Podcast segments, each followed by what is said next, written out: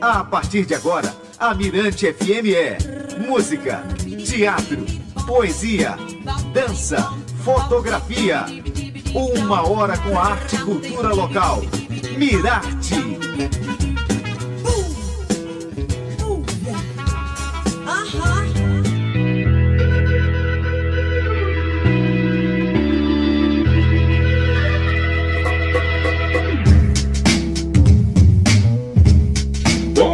Boa tarde, tudo bem, tudo ok, tudo certo, tudo maravilhoso. João Marcos chegando, junto com Pedro Sobrinho, lógico, chegando para ficar contigo até as duas aqui. Depois tem Hello Batalha fazendo para você aí o tremendo som do Hello, tá bom? E até lá a gente vai com Mirarte, Arte e Cultura na Mirante FM. Pedro Sobrinho, boa tarde, meu querido. Salve, João Marcos, boa tarde, boa salve, tarde, ouvintes mas eu, da Mirante FM. Mas eu gosto quando você chega e fala salve família. Salve família. É, é, a família. Chegamos, chegando, né? E mais um Mirarte neste feriadão, hoje dia 8 de dezembro de 2020, dia de Nossa Senhora da Conceição. Amém. Amém. Né? Para mim é mais uma das padroeiras, né? De São Luís. E muito forte, por uhum. sinal, né? Por sinal. E hoje a gente vai falar de quem, Pedro Sobrinho? Bom, hoje a gente vai falar de, de teatro, uhum. né? E vamos receber aqui no programa o diretor dramaturgo, cenógrafo, iluminador e fundador da pequena companhia de teatro, hum. Marcelo Flecha. Quem também vai estar com a gente é o ator de teatro Cláudio Marconcini. E o papo vai ser muito bom e a gente vai começar logo com música nesse feriadão. E por que essa primeira sugestão, meu Pedro Sobrinho, Sim, são os nossos mimos, né? Mimos musicais. A gente priorizando a música brasileira. E músicas que marcaram a programação da Mirante FM tem tudo a ver com, esse, com essa nossa conversa de hoje né, falando de arte. E a gente começa com o Mineiro Loborges e essa música, essa música chamada Sonho Real. Temos ainda Olivia Byton e Chico Buarque. Então tá legal, segurou a onda. Só de pensar já me faz mais feliz. Nem tenho amor, começa, eu já quero bis. Chega e instala, beleza.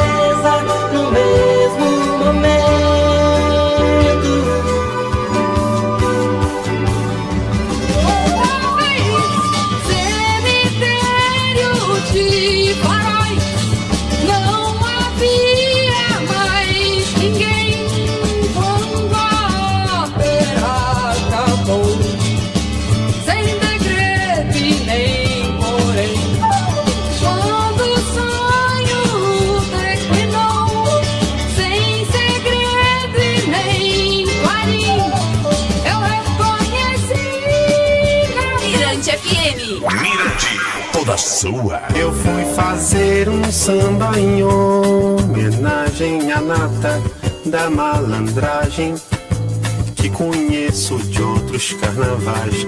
Eu fui a Lapa e perdi a viagem que aquela tal malandragem não existe. Aí, meu querido Pedro Sobrinho, arrebentando geral aí a primeira parte, o primeiro bloco aí do nosso Mirarte, Arte e Cultura na Mirante, já começando a falar sobre teatro, né, também. Homenagem a Malandro, por quê? Chico Buarque, né, ele musicou, né, a Ópera do Malandro, foi uma grande peça também, Tiago. Sim, sim.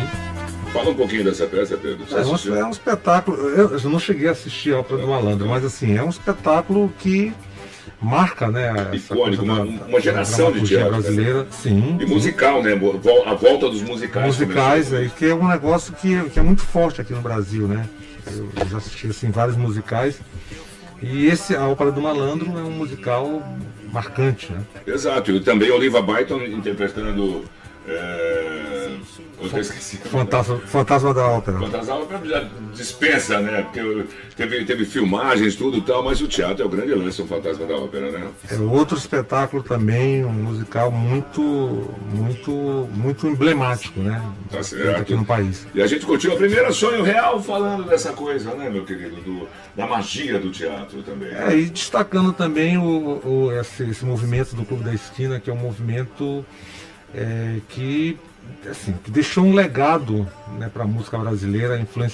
Os mineiros influenciaram muita gente, inclusive alguns músicos maranhenses. É, Nossa, é, sofre essa influência positiva o, o, o próprio Nosguinho, o próprio Tutuca, né? O próprio Zé Cabaleiro também teve muita influência desse povo também na época. Né? Muito legal. Então, vamos fazer o seguinte, vamos pro bloco comercial e daqui a pouco daqui a, a pouco a gente volta. volta falando de teatro, eh, conversando com o Marcelo Flecha e o Cláudio Marconcini. Então fica por aí. Esse é o seu Mirarte, Arte e Cultura no Mirante FM. Maranhão, meu tesouro, meu torrão.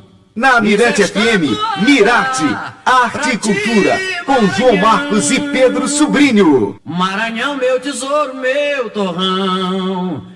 Eu fiz esta toada pra ti, Maranhão.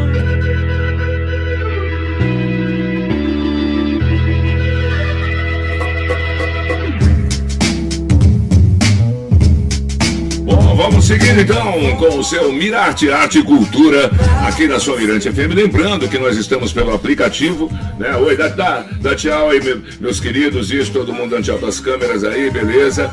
Nossa querida Paloma ali também vai registrar um pouquinho esse evento, nossa produtora, arrebentando geral. Maravilha, viu? Novinha, mas ela tá, já tá sabendo demais sobre tudo, sobre toda a arte.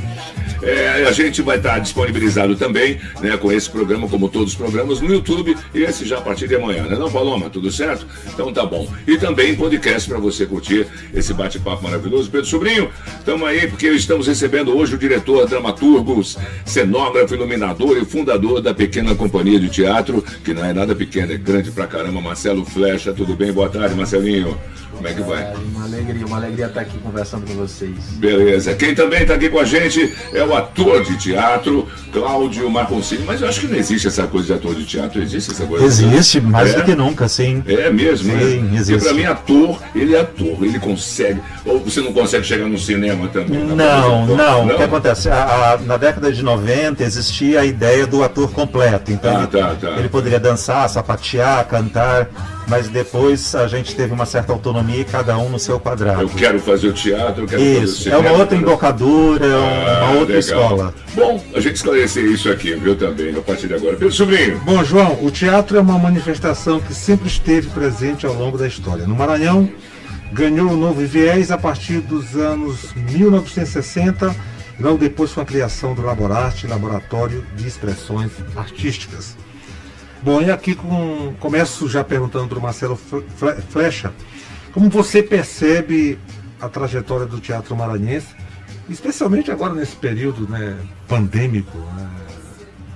É, o teatro, de um modo geral, é, no Maranhão, acompanhou, é, logicamente, toda, toda o desenvolvimento nacional. Né? E a gente teve alguns marcos é, na década de 70, que acabaram de alguma maneira marcando é, é, paradigmas mesmo é, nacionalmente. A gente pode falar uhum. do Aldo Leite com Tempo de Espera, foi um espetáculo que revolucionou a cena brasileira na época.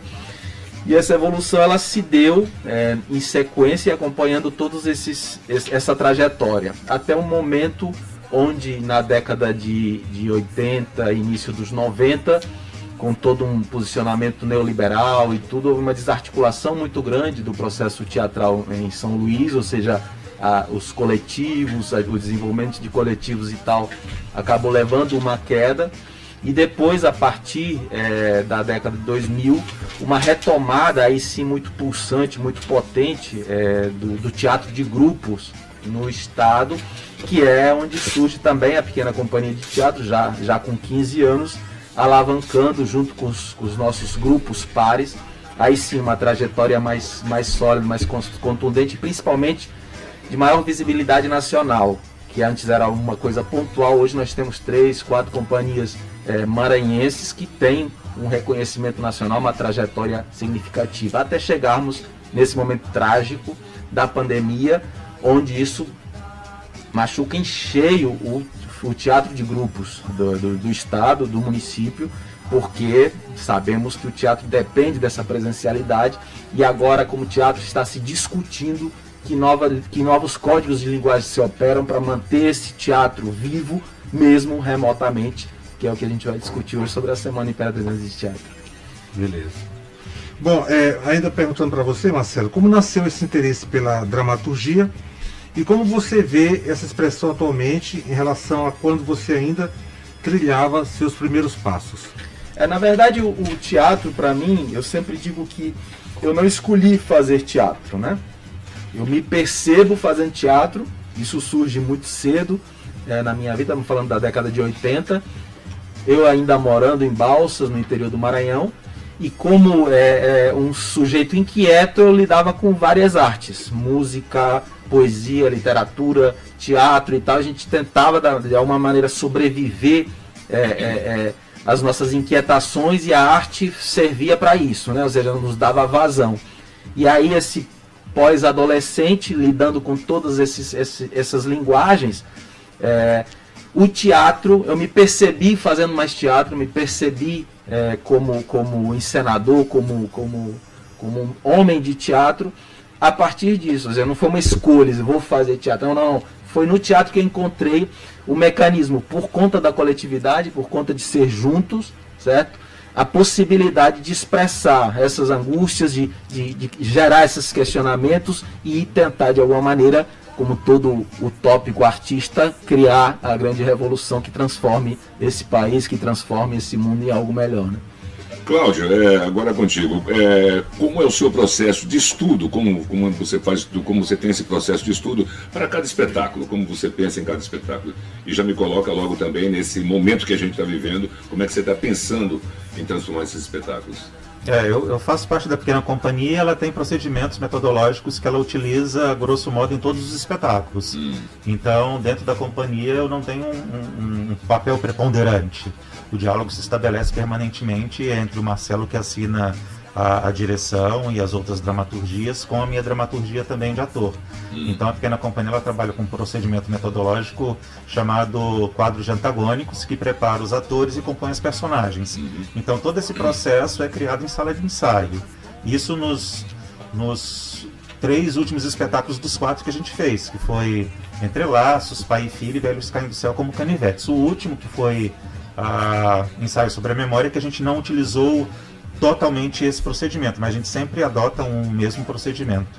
E essa adaptação a esse momento que a gente está vivendo? Não, o que acontece? A pequena companhia ela só conseguiu fazer duas leituras dramáticas é. a partir da, dos dois editais de conexão cultural do governo do estado, que antecederam a Lei Aldir Blanc, uhum. e a gente conseguiu fazer duas leituras dramáticas, cada um na sua própria casa.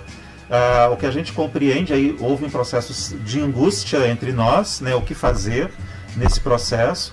A gente já vinha com a ausência de recursos públicos ah, na esfera municipal, estadual e federal, a ausência de, de, de editais para financiamento, então a gente não tinha, primeiro, não tinha recursos para montar, e a gente estava num processo de angústia em função da pandemia, a gente meio ficou meio desnorteado, o que a gente conseguia era, era tentar sobreviver a esse processo de pandemia, que, que, que é muito comparável à peste, ou a, a, a, uma época de guerra. Da primeira a gente precisa sobreviver individualmente.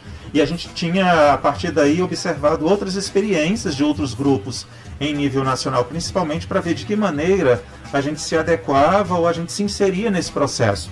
Até hoje a gente não consegue se inserir nesse processo. O que a gente consegue, é, eu particularmente de forma individual, dentro do meu processo, da mesma maneira que Marcelo, além de diretor teatral, ele consegue ser atravessado por outras linguagens, outras áreas do conhecimento, eu também ah, consegui fazer algumas coisas. Então, em casa, a partir da, da Lei Aldir Blanc e dos outros editais, eu consegui fazer sozinho outras obras que eu poderia considerar de artes, mas muito mais numa pegada de autonarrativas, autobiografias e com uma pegada também de audiovisual. Mas nós, em termos de companhia, o que a gente conseguiu fazer foi discutir bastante e desenvolver duas leituras dramáticas. É porque aí, vem aquela coisa que a gente falou no começo, né, do, do, do, do, ator de teatro.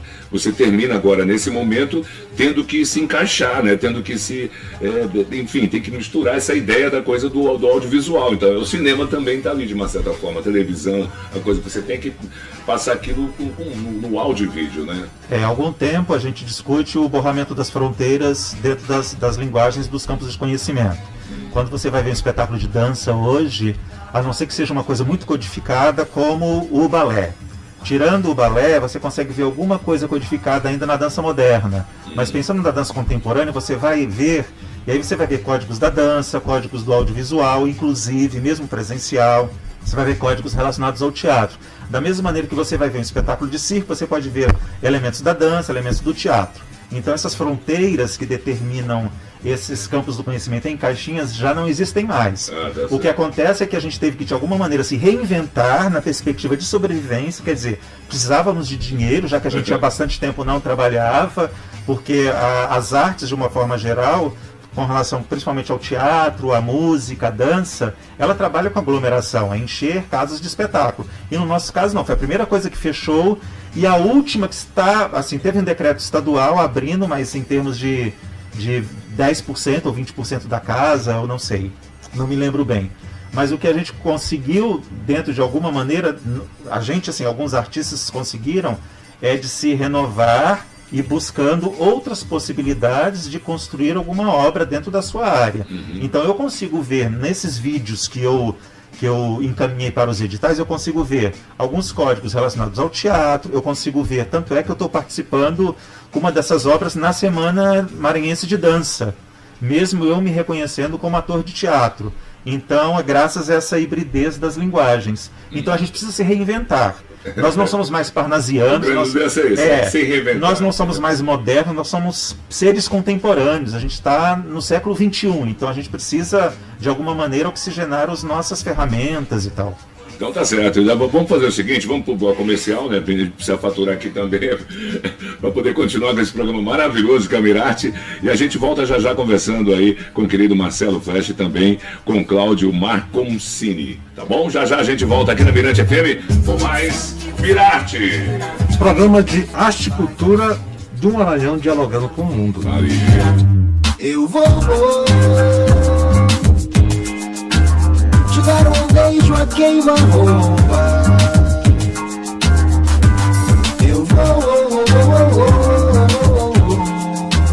queimar tua pele sobre a roupa. Baile é bonita, é gostosa, tá com tudo, não tá closet de muito cara, eu caio da corda bamba, fico doido e faço samba pra gente sambar. Aí pra você da Mirante FM, Thiago Massi, Zé Cabaleiro, beijo a queima-roupa. Já já a gente volta com mais Mirante. Maranhão, meu tesouro, meu torrão. Na Mirante FM, Mirarte, Arte e Cultura, com João Marcos e Pedro Sobrinho. Maranhão, meu tesouro, meu torrão. Eu fiz esta toada pra ti, Maranhão. Beleza, e a gente vai voltando aqui com o Mirate na Mirante FM. Hoje nós estamos recebendo, falando de teatro, né? Estamos recebendo o diretor, dramaturgo, cenógrafo, iluminador e fundador da pequena companhia de teatro, Marcelo Flecha. Também aqui com a gente, o nosso querido ator de teatro, Cláudio Marconcini, Pedro Sobrinho. É isso aí, João Inclusive, só para esclarecer, né? São mais que maranhenses, porque muita gente que é maranhense mas você, do, é, é, Cláudio, é capixaba, é, capixaba, né, isso, e argentino. Marcelo é argentino. Mas esse argentino nunca mais você falou esse tipo de coisa assim, né, Marcelo? Não, na verdade eu domino a língua perfeitamente, mas estou, tá no, no, Brasil há 42 anos. 42 anos. E São, São Luís? Luís? Em São Luís há 25. Ah, legal, legal. E você já está quanto tempo aqui, Cláudio?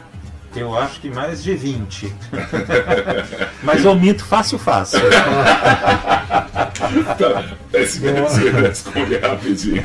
Bom, é, João, a gente já, eles já comentaram aqui sobre as consequências né, é, da pandemia, da pandemia tá. para espetáculos e uhum. apresentações, o impacto da pandemia para o e Teatro do Maranhão. Isso, é, né? é, como a classe artística, de modo geral, busca formas né, de se reinventar em meio a esse cenário, eu pergunto quais as alternativas estão sendo pensadas e colocadas em prática pelos fazedores de, de teatro.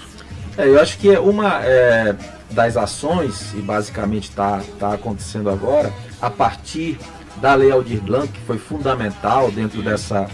É, são ações como a quinta semana Imperatriz de Teatro, ou seja, um, são espaços que a gente está promovendo, a Pequena Companhia promove desde é, 2000 quatro ou três, e agora precisou acontecer de modo remoto, ou seja, aí que estão as questões. Eventos como esse, que teoricamente seriam presenciais, o artista de alguma maneira foi tentando ver quais são as condições de sobrevivência dos eventos, das mostras, das, eh, dos espetáculos, das exibições, para que de alguma maneira não se perca essa relação com esse espectador essa relação com esse espectador de teatro, mas trazendo com isso todas essas dificuldades, ou seja, de operar novos códigos de linguagem, de, como o Cláudio falou, desse, é, dos atravessamentos desses códigos, para tentar fazer que o teatro permaneça vivo, permaneça é, pulsante. Né? E nessa questão é, específica, é, eventos dessa natureza também dão um fôlego para o artista que está confinado. Né? Você imagina você sempre poder se apresentar, você sempre poder estar em loco festivais dessa natureza, eles viabilizam que o espetáculo seja exibido, viabilizam o cachê, viabilizam uma forma de, de dar sobrevida a esses artistas que dependem da, da, da, da presencialidade. O teatro, por natureza, é aglomeração. O uhum. teatro, por natureza, é presença. Então, é necessária essa é, aglomeração. Né? Exato. Então a forma necessária.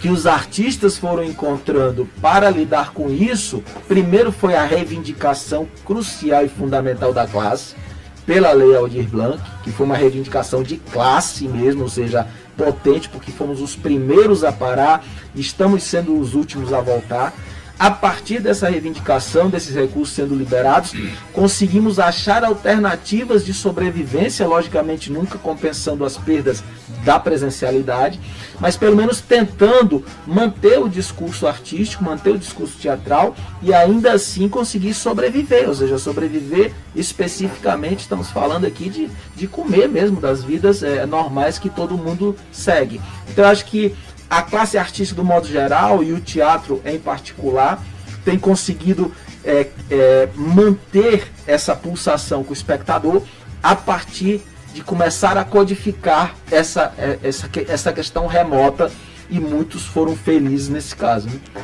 Bom, in, é, iniciada no dia 2 deste mês, né, a Semana Imperatrizense de Teatro, segue até este sábado, dia 12 de dezembro, com apresentações virtuais. Né? Esta é a quinta edição da mostra que reúne trabalhos teatrais maranhenses gravados por conta da pandemia do Covid-19.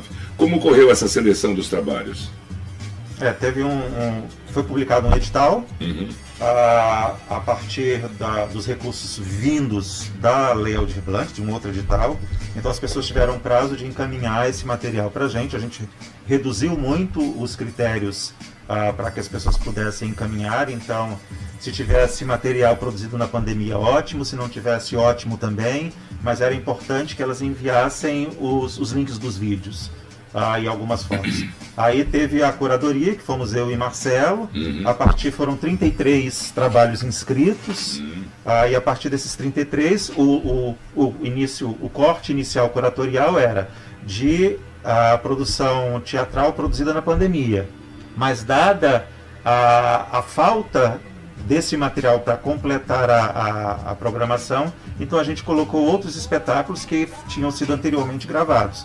Mas o foco é esse, é de tentar fazer com que uh, os artistas uh, possam disponibilizar o seu material produzido na época da pandemia. E como assistir esse, esse material, esse, esse festival? Bom, a, a gente está disponibilizando todo esse material no nosso canal no YouTube, que é Pequena Companhia de Teatro. A gente está disponibilizando esse material também num site feito especificamente para este evento, que é pequenamostra.com. E a gente está publicizando isso nas redes sociais, principalmente no Instagram, que é só digitar também Pequena Companhia de Teatro toda, toda noite, do dia 2 ao dia 12, às 19 horas, tem a estreia, uh, muito mais no sentido de. Uh, apresentação. É, de apresentação mesmo, uhum. assim, ela, ela vai estar sempre, um espetáculo está sempre disponível a partir das 19, mas a partir daí ele vai estar disponibilizado no canal para ser assistido okay. independentemente do dia e o horário marcado. De dois em dois dias, a gente está fazendo debates são cinco debates com os grupos que estão se apresentando. Então a gente teve o primeiro debate no dia 5, sempre às 5 horas, pelo, pela plataforma Zoom, que inclusive é utilizada pelo grupo Sátiros de São Paulo para fazer os espetáculos na época da pandemia, que foram a, a sucesso de crítica e de público. Então, a, de dois em dois dias, a gente teve o segundo, que foi dia 7, no mesmo endereço. Esse endereço está na, na bio do Instagram. E a gente vai ter outro no dia 9, no dia 11 e no dia 13. E aí a gente termina a nossa programação da semana, que são os espetáculos e os debates. Ah, então, na verdade, não vai até o dia 12, né? Vai até. Não, as apresentações elas vão até o dia 12. Ah, tá. Como tinha a última apresentação à noite, ah. a gente achou necessário ter o debate no dia seguinte, então ficou o debate para o dia ah, 13. Dia 13 tá Isso. Bom, é, é uma coisa que me chama a atenção na companhia de teatro é que a companhia desenvolve um, um trabalho né, de teatro, eu, vejo que silencioso, sem estardalhaço, é, com espetáculos com textos densos e reflexivos, e que vocês estão sempre conseguindo é, circular pelo país de uma forma consistente e levando esses, esses espetáculos, esse formato de, de fazer teatro. É, é, a pequena companhia ela tem um compromisso na sua, no seu pensamento com gerar reflexão. Ou seja, muito além do teatro sem entretenimento, a gente quer de alguma maneira contribuir, certo, para que essa reflexão aconteça com o espectador, esse diálogo, para que de alguma maneira a, gente, a arte sirva para mexer um pouco as estruturas, as desigualdades sociopolíticos culturais, ou seja, a gente tem isso como pensamento. E logicamente, por um país em transformação, e estamos falando é, é, de alguns anos atrás, porque a gente vive um retrocesso hoje político, mas essa ideia do país é, tentar de alguma maneira se expandir, enxergar as desigualdades, fez com que o discurso da pequena companhia começasse a reverberar nacionalmente, começasse a ser visto e é, gerar interesse dos diversos interlocutores que a gente tem é, durante o país. Então a companhia nesses 15 anos ela circulou por praticamente todos os estados brasileiros, todos nós já estivemos em mais de 80 cidades no país inteiro, sempre levando esses espetáculos. E normalmente é, essa possibilidade de dialogar com o país interfere diretamente na própria produção da pequena companhia, porque ela está antenada à sua comunidade, ao seu entorno, à cidade onde ela é gerada, mas também ao que o país está discutindo, o que o país está enxergando, de que maneira o país e a arte ela pode fazer e contribuir para essa transformação. Então, até acontecer esse revés político, onde nós vemos todo tipo de incentivo à cultura sendo cortado, onde nós tivemos, falando pré-pandemia, lógico, onde nós tivemos uma redução de, de subsídios públicos e tal, é, até ali a pequena companhia vinha numa trajetória muito ascendente, atingindo o país com seu discurso e dessa maneira levando o Maranhão a posições e a visibilidade teatral que há muitas décadas, como eu falei ainda agora, não, não acontecia. Não só a pequena companhia, como outras companhias hoje em atividade. Né? Bom, a gente está chegando, infelizmente, ao final do programa de hoje, da edição de hoje. Só que prometendo aos ouvintes que não vamos falar de teatro só hoje, não. A gente vai falar de teatro várias vezes. Nós estaremos aqui, inclusive, com o Mirarte até fevereiro, né, de segunda a sexta, sempre uma da tarde, falando de todos os assuntos, de todas as vertentes da cultura, né, da arte da cultura, como o teatro, a dança, é, o cinema, a música, as artes plásticas, fotografia, tudo vai estar envolvido com certeza. É, Você João, pode não... ter pelo aplicativo, rapidinho, deixa eu só vender tá, essa tá, aqui. Tá bom, tá bom. Pelo aplicativo, né, a gente está vendo, senão depois não esqueço. Aplicativo ao vivo, nós estaremos também pelo YouTube, estamos pelo YouTube todos os programas, né, disponibilizados lá no nosso canal né, da Mirante FM e também em podcast. A galera pode escutar a qualquer momento essas entrevistas, esse bate-papo. Peixe vendido, né? Peixe vendido. Então agora, assim, agradecer a presença do Claudio Marcosini, do Marcelo Flecha e dizer que o Teatro do Maranhão é uma potência. Exato, é uma grande potência, por sinal. Muito obrigado, Marcelo. Obrigado pela presença. É um prazer enorme estar aqui conversando com vocês. Tá legal, Cláudio. Muito obrigado. E é, obrigado eu. Calma, né? Essa serena. Obrigado. Obrigadão aos, aos, ouvintes, né? Exato, agradecer aos nossos ouvintes por estarem por aí, tá curtindo a gente de montão, esse feriadão maravilhoso, vai curtir o feriado. Evandro Costa tá ligado, né? É, tá, com certeza. Evandrinho, aquele abraço, né, o nosso idealizador desse programa, o nosso coordenador Evandro Costa. Realmente, a produção da Paloma também agradecendo aqui. Paloma, Paloma Pinheiro. E amanhã a gente tá de volta, uma da tarde. Paloma, amanhã falando de quê, Palominha? Hein? A bandeira de ar. Amanhã estaremos falando dessa obra-prima da música, da música e da cultura maranhense, que é a bandeira brasileira, de ar. né? Brasileira, brasileira, brasileira, brasileira. Renomadíssimo. Bom, e a gente vai fechar aí com Regiane Araújo, Núbia e Débora Mello. Tirem as ceras e daqui a pouquinho você já sabe. Tira a cera dos ouvidos que tem aí o Hello com Heloísa Batalha. E eu volto hoje à noite, às 10 da noite, com o seu trilha sonora. Falou? Falou, Pedrinho? Fechou, fechou. Mirarte Arte e Cultura da Mirante FM. Meu amor, a vida escorre em telas de cores. Nem reparou seu rosto triste, o olhar de dores no corredor. Queria apenas desabafar e corre a dor que silencia quem quer falar.